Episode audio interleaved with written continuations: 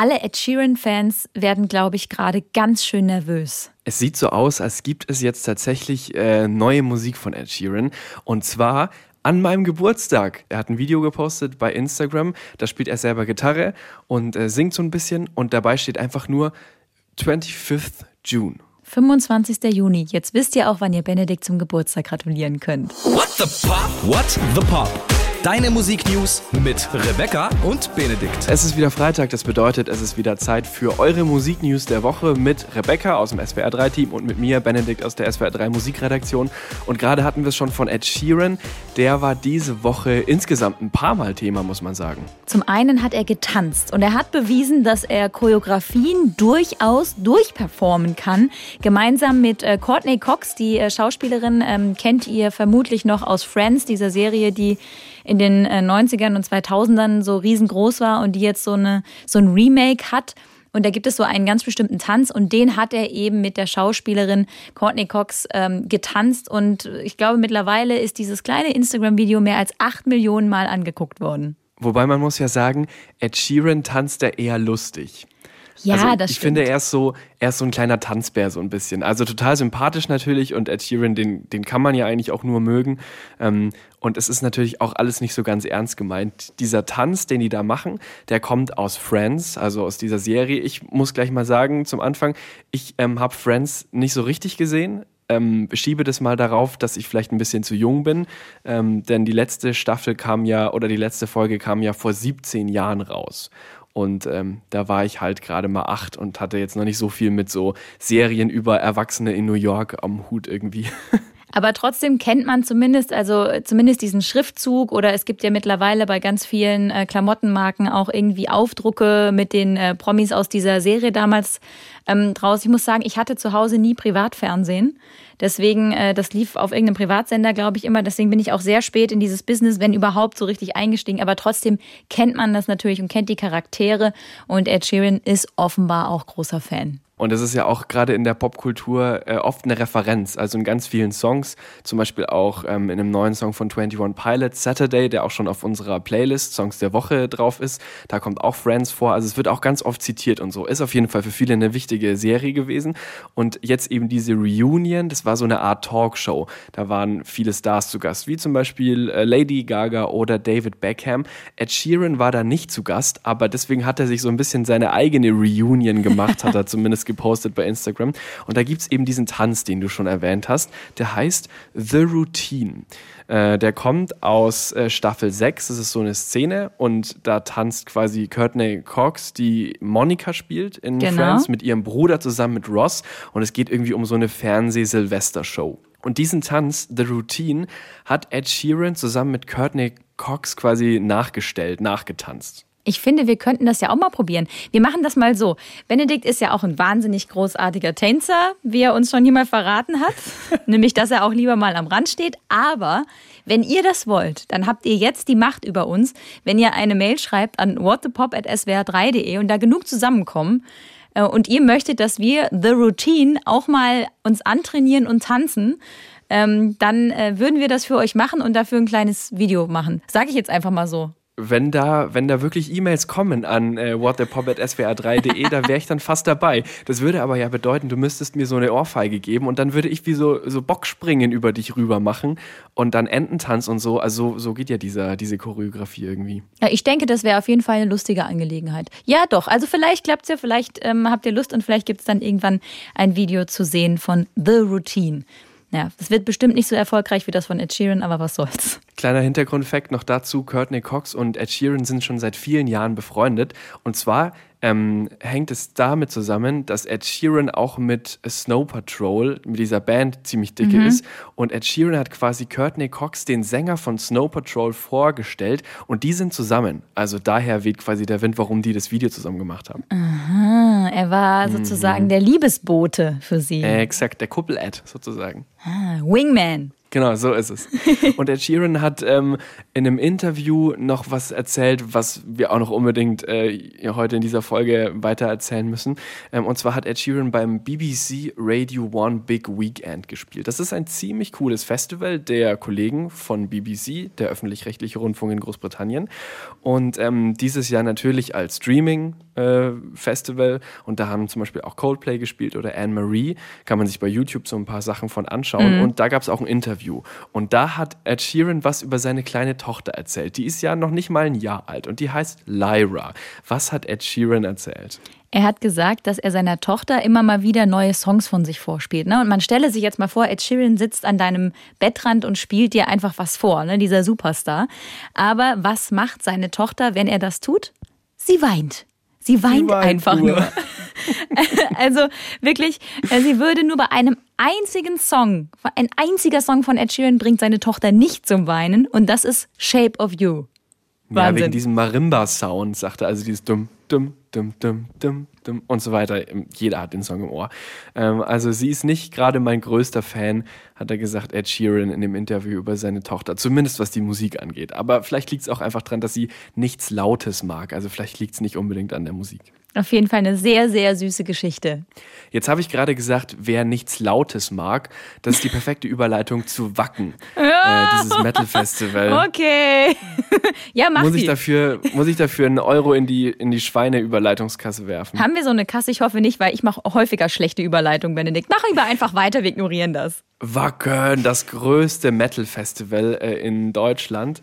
Und das ist jetzt definitiv auch abgesagt. Also äh, kleines Update, was dieses Festival-Thema angeht. Es ist jetzt doch auf nächstes Jahr verschoben. Die hatten ganz schön lange in diesem Termin festgehalten. Es wäre am letzten Juli-Wochenende gewesen. Und der Bürgermeister von Wacken, Wacken ist ja wirklich so ein 300 Einwohner, mhm. äh, Einwohnerdorf, der äh, ist auch natürlich sehr traurig. Ich finde es sehr schade, dass es jetzt wirklich abgesagt wird. Ähm, ein anderes großes Metal-Festival, äh, das Summer Breeze Festival in Dinkelsbühl, das ist in der Nähe von Ansbach, das ist dagegen noch on tatsächlich. Also die wollen im August das machen äh, mit 40.000 Besuchern, haben natürlich ein umfangreiches Konzept und sowas und halten dran fest. Wie zum Beispiel auch das Elektrofestival Airbeat One, das ist in Mecklenburg-Vorpommern, soll im September stattfinden mit Robin Schulz oder Lost Frequencies zum Beispiel. Ähm, auch mit Zehntausenden Besuchern. Also es ist noch nicht alles abgesagt. Rock am Ring ist verschoben, Southside ist verschoben. Aber so ein paar versuchen sich noch zu halten und hoffen eben dann doch, dass, dass äh, der Festival Sommer 2021 nicht komplett wieder in, äh, in die Hose geht. Ja, wir drücken auf jeden Fall für alle äh, die Daumen. Und aber das Wichtigste ist natürlich, dass alle gesund bleiben und alle sich gegenseitig schützen. Das gilt in diesen Zeiten natürlich immer. Aber wir wünschen uns natürlich auch für diese ganze Popkultur, für die ganze Branche, dass es irgendwann wieder losgeht und so wird wie früher vielleicht irgendwann mal. Ja, also Festivalsommer wird es dieses Jahr definitiv nicht. Mit Konzerten sieht es schon ein bisschen besser aus. Ja, stimmt. Es gibt jetzt ähm, so, eine, so eine Konzertreihe, die nennt sich Picknick-Konzerte. Ähm, das ist so ein Verbund aus verschiedenen Städten in ganz Deutschland, äh, die da dabei sind. Und da sind einige deutsche Künstler dabei, zum Beispiel, oder deutschsprachig muss man sagen. Joris zum Beispiel ist dabei, Marjan ist dabei, über den wir letzte Folge gesprochen haben. Clouseau ist dabei, Olli Schulz, Lea, Milky Chance, Alice Merton, Alvaro Soler. Also so, so ein paar paar äh, Künstler, die so kleine Picknickkonzerte spielen werden in komplett Deutschland verteilt. Und auch ein paar internationale Stars haben diese Woche Shows angekündigt tatsächlich, noch für dieses Jahr. Alanis Morissette zum Beispiel, ihr bekanntestes Album oder ihr legendärstes Album heißt ja Jagged Little Pill von 1995, ähm, hätte eigentlich letztes Jahr ja, richtig, muss kurz rechnen. 25 Jahre gehabt, ähm, musste natürlich verschoben werden. Deswegen ist die Jubiläumstour jetzt eben dieses Jahr. Und es gibt auch Termine in Deutschland tatsächlich für 2021. Hm. Ähm, die Foo Fighters gehen auch auf Jubiläumstour. Statt dem 25. Bestehen, das sie letztes Jahr gehabt hätten, feiern sie jetzt das 26. Bestehen. Ist doch auch egal. ähm, ja, jetzt ist da ist alles schon egal. Spielen aber nur in, in äh, Amerika Termine. Und Guns N' Roses haben äh, auch neue Termine angekündigt. Dieses Jahr noch. Die Tour beginnt im Juli. Lady Gaga dagegen hat ihre Konzerte jetzt wieder verschoben. Äh, Konzerte in Europa und USA sind erst im Sommer 22. Hm. Also alle Konzerte, für die ich Tickets hatte, sind jetzt verschoben, außer ein einziges, Benedikt, für das wir ja beide Tickets haben, Elton John in Köln. Das ist noch nicht verschoben worden auf nächstes Jahr, aber alle Tickets, die ich sonst bisher hatte, sind alle schon aufs nächste Jahr gewandert. Wenn es stattfindet, dann machen wir da auf jeden Fall einen äh, sehr ausführlichen Nachbericht hier in What the Pop, ein Konzert, bei dem wir beide zufällig sind. Das, ich weiß noch gar nicht, ob ich mich traue hinzugehen, ehrlich gesagt. Also, weil ich kann mir das noch gar nicht so richtig vorstellen, vom Gefühl her wirklich mit vielen Leuten in einer in einer Halle zu sein. Und ich kann mir, also ich kann es mir einfach noch nicht vorstellen. Ich werde das Ticket wahrscheinlich trotzdem nicht zurückgeben, aber ich bin mal gespannt. Aber gut, wenn du hingehst, kannst du dir dann berichten, wie es war. Wir schauen mal. Genau, und wenn es soweit ist, erfahrt ihr das natürlich hier äh, bei What the Pop.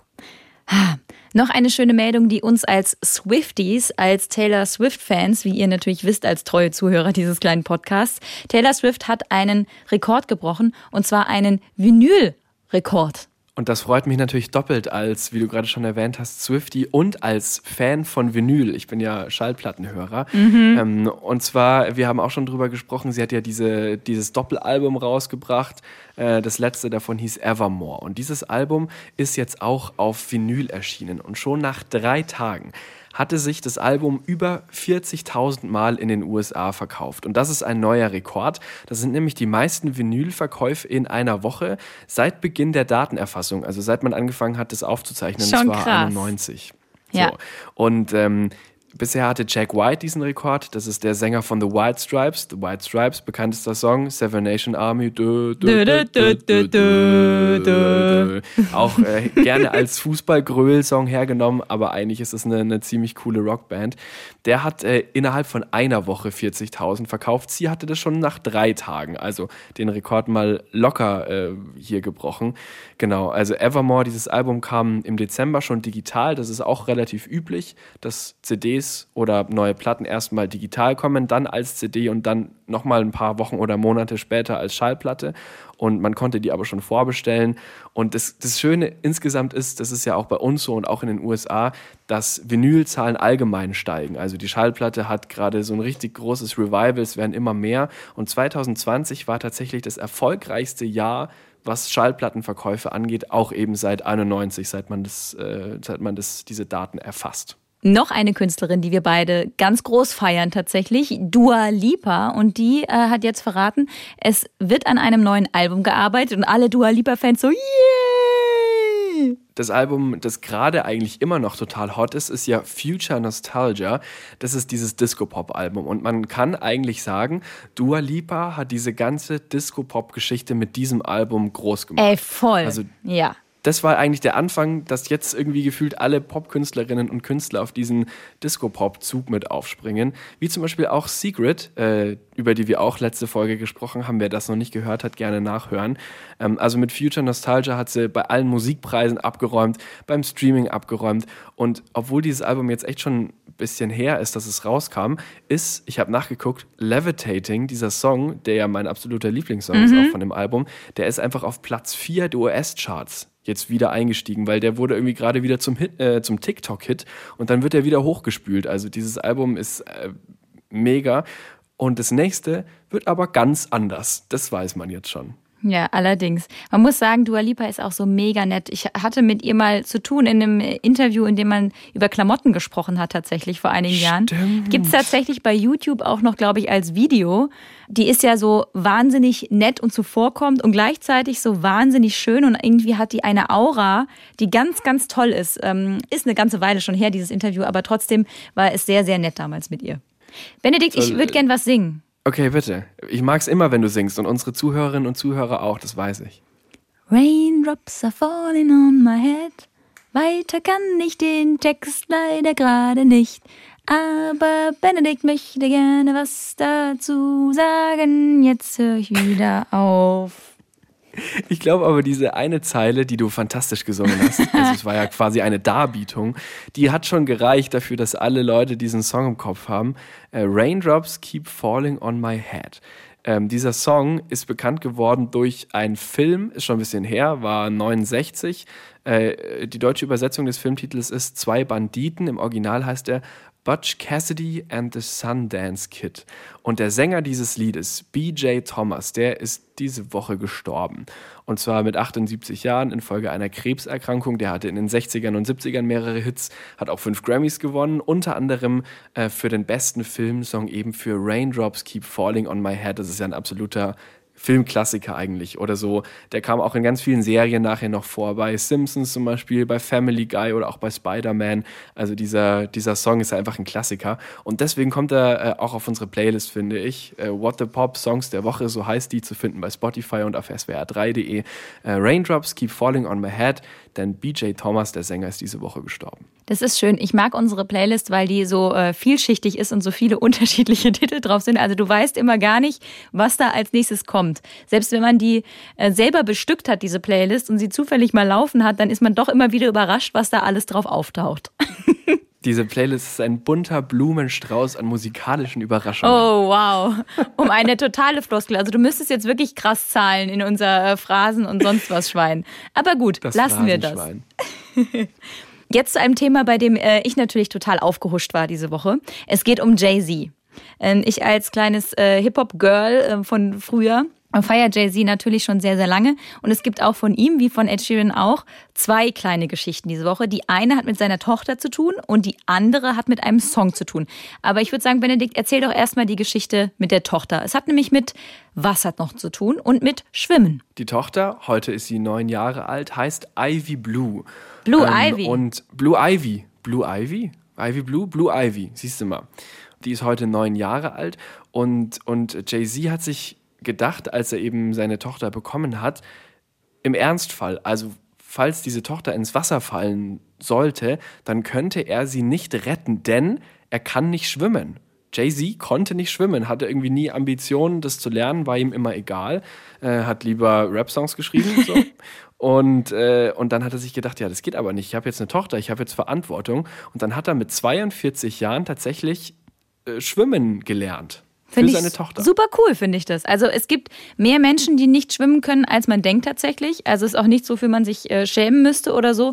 Von daher, äh, selbst wenn ihr sagt, ey, ich kann auch nicht schwimmen, ich bin aber schon ein bisschen älter, mir ist das unangenehm, es ist nie zu spät, damit anzufangen. Und Schwimmen ist ein ganz, ganz toller Sport und Wasser ist sowieso ein sehr freundliches äh, Element, möchte ich da noch ähm, anschließen. Aber ich fand es total goldig, dass er gesagt hat, so hey, ich möchte einfach für meine Tochter da da sein und lerne das deswegen. Und macht ihn ja dann auch so menschlich dafür, dass er ja so ein krasser Superstar und einfach keine Ahnung, wie viel Millionen oder Milliarden der vielleicht sogar auf dem Konto hat. Er meinte, das ist eigentlich auch, diese Geschichte ist eigentlich auch wie eine Metapher für die Beziehung zu seiner Tochter. Also quasi, dass er sie retten will im Ernstfall. Ähm, die, die Blue Ivy ist übrigens relativ entspannt anscheinend, was die Karriere der Eltern angeht. Also ihre Eltern sind ja einfach mal zwei der größten ja. Pop-Superstars, äh, Jay-Z und Beyoncé.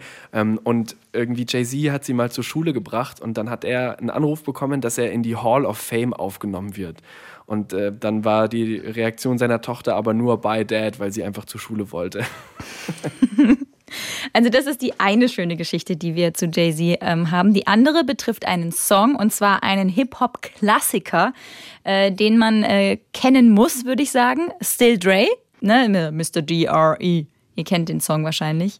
Und ähm, Jay-Z hat äh, über diesen Song gesprochen und äh, darüber gesprochen, dass er als Ghostwriter diesen ganzen Song, der ja gesungen und performt wird von Dr. Dre und Snoop Dogg, dass er den geschrieben hat. Also das war zwar schon bekannt, weil Snoop Dogg hat da auch schon mal drüber gesprochen und so, aber jetzt hat sich halt erstmals Jay-Z darüber ähm, geäußert und äh, gesagt, er hat die kompletten Lyrics geschrieben für die beiden, weil die offenbar eine Schreibblockade hatten. Und zwar in nur 30 Minuten. Also ja. Wir haben ihn dann irgendwie eingeflogen, ins Studio geholt und dann hat er in, in 30 Minuten diesen kompletten Text da fertig geschrieben für diesen, für diesen Song. Der kommt auch auf unsere Playlist, Rebecca. Oh, oder? bitte, auf jeden Fall. Also spätestens, wenn dieses berühmte Klavier-Sample da losgeht am Anfang, dann wissen alle Bescheid. Ähm,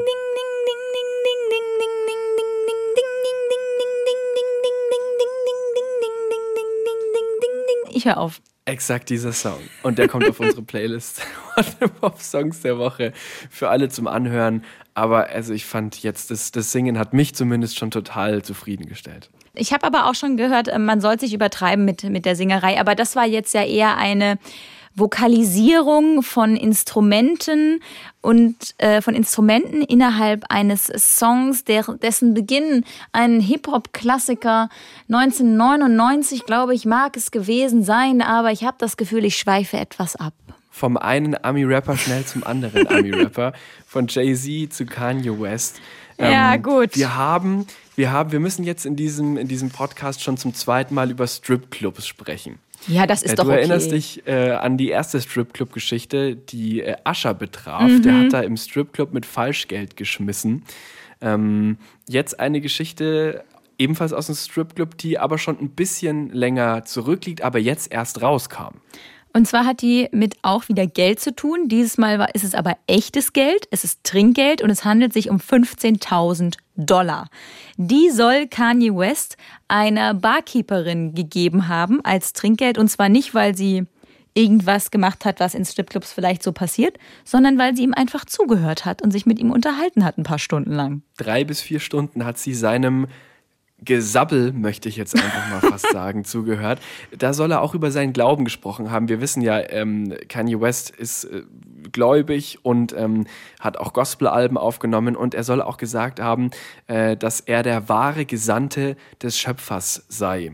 Ja, was, wenn Also- sonst weiter nichts ist? Ich meine, hallo? In diese Richtung gingen diese Gespräche und da finde ich 15.000 Dollar Trinkgeld vielleicht eigentlich fast sogar schon angebracht. Ähm, Kanye West, der ja zuletzt ziemlich viel auch in den Medien war, weil er ja als Präsident der USA äh, ins Rennen gegangen ist, natürlich krachend verloren hat. Oder von Kim Kardashian mittlerweile getrennt ist. Genau, das war die, die nächste Geschichte. Er saß auf jeden Fall nur an der Bar damals, hat Wasser mit Eis getrunken und geredet und geredet und dann 15.000 Dollar Trinkgeld bezahlt. Aber ganz ehrlich, wenn jetzt Kanye West um die Ecke käme, Benedikt, und würde dann sagen, ich möchte jetzt einfach mit dir sprechen, Benedikt, drei, vier Stunden und du kriegst dafür 15.000 Dollar. Komm schon. Da will ich auch zuhören. So. Da will ich zuhören. Das ist ein guter Stundenlohn auf jeden Fall. Allerdings. Vielleicht könnte ich ja auch mit ihm über Musik sprechen ähm, und nicht nur über seinen Glauben und dass er irgendwie hier Jesus 2.0 ist oder was er da auch immer denkt.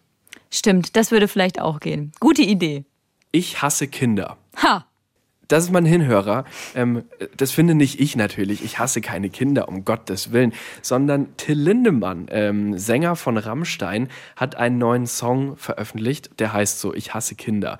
Ähm, und dieser Song war in den YouTube-Trends, der hatte in 24 Stunden über zwei Millionen Klicks. Und ein Kollege aus der Musikredaktion meinte, ähm, das ist die übliche Kombi aus Gewalt und Provokation, die man von Till Lindemann kennt. Das finde ich bringt es auf den Punkt. Dieser Song wurde auch noch veröffentlicht am Weltkindertag, am 1. Juni, was ich würde mal sagen kein Zufall war.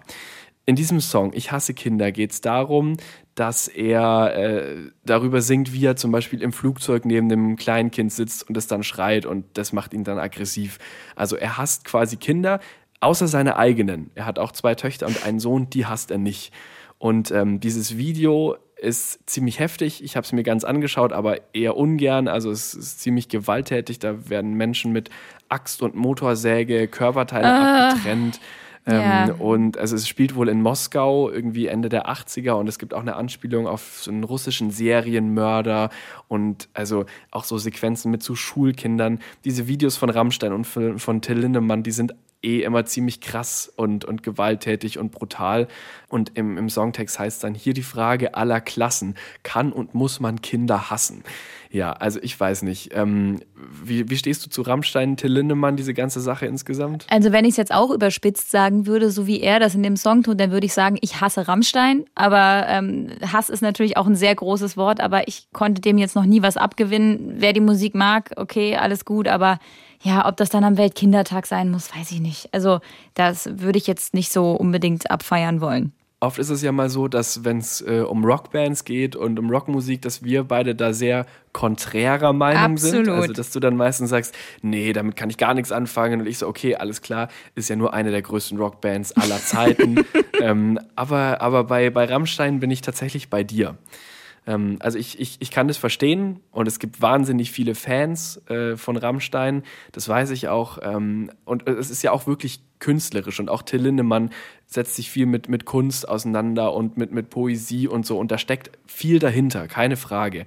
Aber diese Art der Überzeichnung und Übertreibung und auch seine Art des Singens und Auftretens und diese ganze Ästhetik, die mochte ich nie und ähm, ja, ich, ich ich kann es mir schwer anschauen tatsächlich. Also ich habe da so ein bisschen so ein Fremd, so ein Fremdschamgefühl in mir. Aber gut, wie gesagt, Musik ist ja subjektiv und das ist auch gut so. Und der Song kommt aber aus genannten Gründen nicht auf unsere Playlist. Ich hasse Kinder. Till Lindemann, wer sich dafür interessiert, es wird darüber spekuliert, ob bald ein Soloalbum von ihm kommt.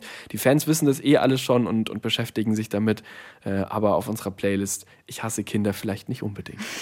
Außerdem hatten wir ja auch mal Stups der kleine Osterhase drauf. Dann können wir jetzt nicht Wir hassen Kinder drauf machen. Das irgendwie, das, das, das funktioniert irgendwie nicht. Aber, ähm, das wäre zu dolle. Aber um jetzt die Stimmung mal wieder so ein bisschen zu heben, es gibt eine Story, da wusste ich schon, als Benedikt gesagt hat, können wir da vielleicht drüber sprechen, dass das so seine persönliche Meldung der Woche ist, weil das, das ist so eine, das ist so eine Benedikt-Geschichte, muss man sagen. Irgendwie passt diese Geschichte zu dir. Und äh, es handelt sich um eine Geschichte von einer einer Platte, einer äh, Vinyl, die äh, zurück an ihren Bestimmungsort gekommen ist, nach 48 Jahren. Aber ich will gar nicht so viel vorwegnehmen, weil diese Geschichte wird Benedikt jetzt so liebevoll wie in so einer kleine Samtschatulle auspacken und euch präsentieren, dass ich versuchen werde, die ganze Zeit gar nichts zu sagen und euch vollkommen diesem kleinen Genuss der Geschichte von Benedikt, die er jetzt erzählen wird, auszupacken. Ist jetzt, sage ich mal, ist die Rampe jetzt hoch genug? Wow, also ich fühle mich wirklich eingebettet in so ein richtiges Samtschatüllchen, von dem du gerade schon äh, erzählt hast. Also jetzt, jetzt erwarten die Leute ja zu Recht ein Feuerwerk. Ich äh, werde alles geben. Los geht's. Nach 48 Jahren hat ein Mann eine äh, Schallplatte, genauer gesagt eine Bob Dylan Schallplatte, an eine Bibliothek zurückgeschickt. Nach 48 Jahren das ist ein bisschen zu spät. Ähm, also wer ab und zu mal was bei Bibliotheken ausleiht, ob Bücher oder CDs, da gibt es ja Ausleihfristen. Und 48 Jahre, hm, das sind ungefähr so 17.480 Tage zu spät zurückgegeben.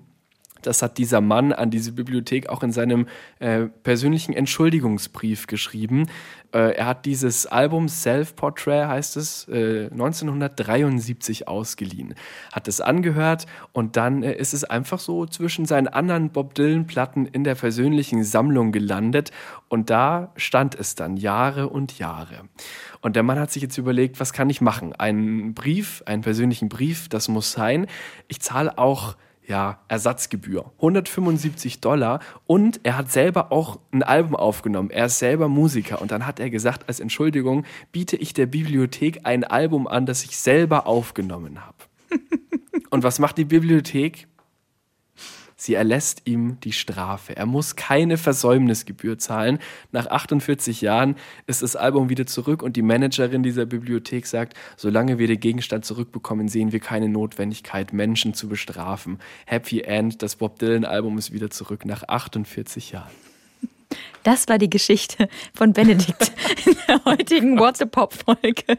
Meine Geschichte der Woche. Ja, man konnte sich Benedikt so ein bisschen auf so einem Sessel ähm, sitzend sehen. Mit so, Benedikt hat jetzt natürlich keinen Bierbauch oder so, aber mit so einem großen Bauch hm. und so. Ach so, gut, das ist ein anderes Thema. Benedikt, vielleicht, ähm, vielleicht gucken wir, vielleicht solltest du da nicht, Achtung, ganz schlechte Überleitung, weil die kann ich nämlich auch. Vielleicht solltest du nicht strippen. Strip. Oh mein Neuer Gott. Song. Oh mein Lena, sie ist da. Es war wirklich schlecht. Wir haben ja auch schon über Lena gesprochen und ihre drei EPs, die sie rausbekommen hat. Yep. Nachzuhören in der Folge vom 21. Mai. Confident, Kind, Optimistic. So hießen diese drei EPs. Da hat sie alte Songs quasi thematisch zusammengefasst. Ähm, und das war auch die Rampe nicht für eine fantastische Geschichte, sondern für eine neue Single, die jetzt rauskam. Strip von Lena. Ähm, das ist so ein leichter Sommersong. Also das letzte Album war ja eher so ein bisschen elektronischer auch. Und jetzt klingt sie wieder akustischer. Ich finde, es sind so ein bisschen Satellite-Vibes, oder? Also ich finde den Song richtig cool. Ich finde den richtig lässig. Das ist, ich habe mir aufgeschrieben dazu, ein fröhliches Liedchen. Irgendwie, wenn man das anmacht, ist man gleich so ein bisschen gut gelaunt und man sieht sich durch eine Blumenwiese hüpfen in so einem leichten weißen Sommerkleid, hat dazu noch vielleicht einen Blumenkranz im Haar. Allerdings, äh, dieses Blumenthema ist jetzt auch noch mal ein bisschen problematisch geworden, weil das Blumenthema auch auf ihrem EP-Cover drauf war. Ganz genau, und zwar zu Kind. Ähm, und da gab es einen ja, Plagiatsvorwurf, ähm, nenne ich es jetzt mal. Und zwar von einer Künstlerin namens Dylan. Das ist eine eher unbekannte Künstlerin. Ich habe auch noch nie was von ihr gehört, musste das googeln. Die ist in Brasilien geboren, lebt in Deutschland. Und die meint, dass sowohl das Albumcover wie auch der Name, also Kind, von ihr geklaut ist. Und die hat sich richtig aufgeregt. Also so richtig aufgeregt. Ja, sie hat dann bei Instagram, glaube ich, mehrere Sachen geteilt und gesagt, das ist ja wohl das, genau das Gleiche und so weiter. Lena hat ihr dann offenbar sogar selber geschrieben und hat gesagt, hey, lass uns doch mal darüber sprechen. Ich habe mir die beiden Cover angeguckt.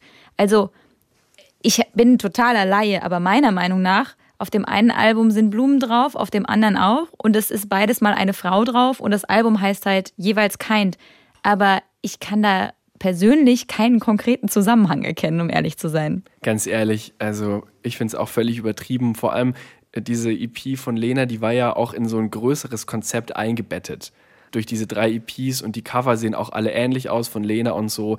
Ich kann mir das nicht vorstellen, dass sie da wirklich von dieser unbekannten Künstlerin da was klauen muss. Ganz ehrlich, es gibt irgendwie gefühlt alles schon mal.